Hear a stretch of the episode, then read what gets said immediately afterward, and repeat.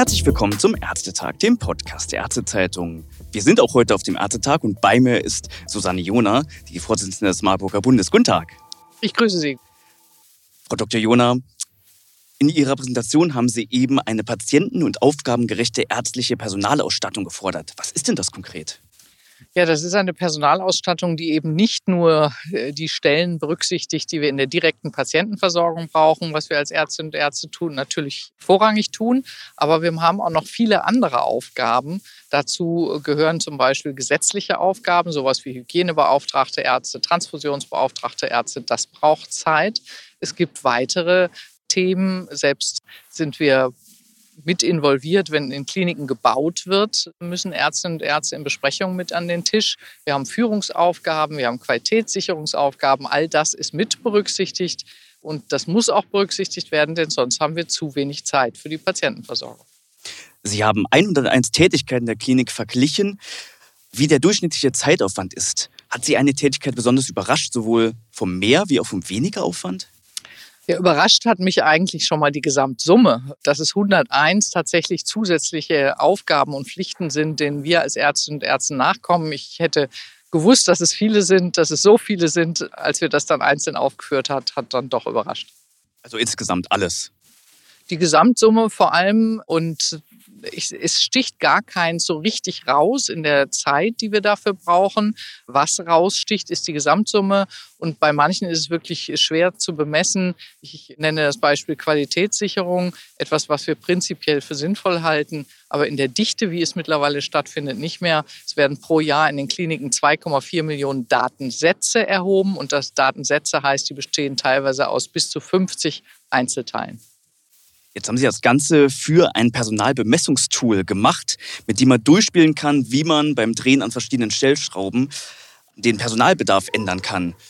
Jetzt haben Sie zwei Klinikabteilungen miteinander verglichen und hatten ja auch überlegt, ob man das Ganze im ambulanten Bereich einführt, was ja abgelehnt wurde. Hat Sie das überrascht? Also zunächst mal geht es nicht darum, Kliniken direkt miteinander zu vergleichen. Das haben wir zwar in unserem Beispiel hier, wie Sie sagen, richtigerweise sagen, gemacht. Genau, aber das war in einer Demo. Genau, aber nur um zu zeigen, wie es prinzipiell funktioniert, dieses Tool. Es ist eigentlich dafür da, damit Ärztinnen und Ärzte für ihre eigene Abteilung angepasst auf die individuellen Dinge, die da getan werden, zu berechnen, wie viele Ärztinnen und Ärzte brauchen wir denn? Und da werden sehr viele Einzeldinge berücksichtigt, zum Beispiel auch die Frage, wie viele Ärztinnen und Ärzte sind in der Abteilung in Weiterbildung, denn Weiterbildung braucht Zeit. Auch das muss im Stellenkontingent berechnet werden.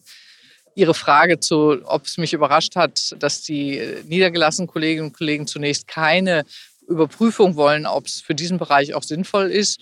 Ein bisschen überrascht hat es mich schon, aber es ist auch vollkommen in Ordnung, äh, denn wenn wir ganz fertig sind mit diesem Tool, können wir wieder auf den Ärztetag kommen und dann immer noch mal fragen, ob das dann vielleicht doch gewünscht wird. Das Ganze ist im Moment eine Excel-Tabelle. Sie haben gesagt, das Format könnte sich ändern. Schwebt Ihnen da schon etwas Bestimmtes vor? Naja, zunächst mal ist die Frage, wie stellen wir das äh, am Ende zur Verfügung, also den Nutzerinnen und Nutzern zur Verfügung, also in Cloud-Lösungen zum Beispiel, in einem Closed-Loop-System.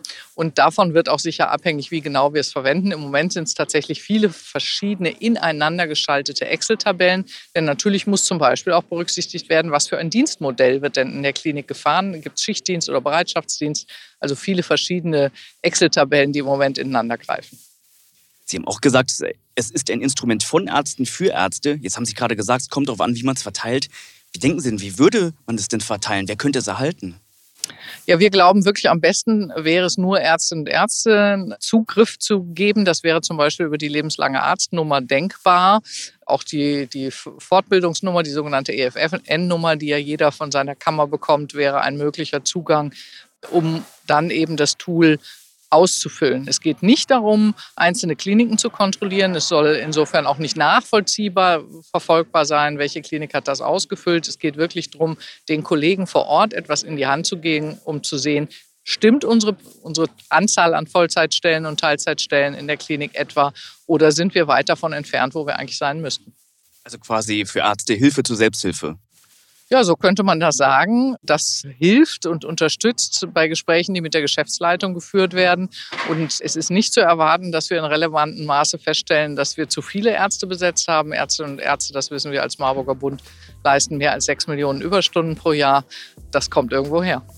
Vielen Dank für Ihre Zeit. Gerne.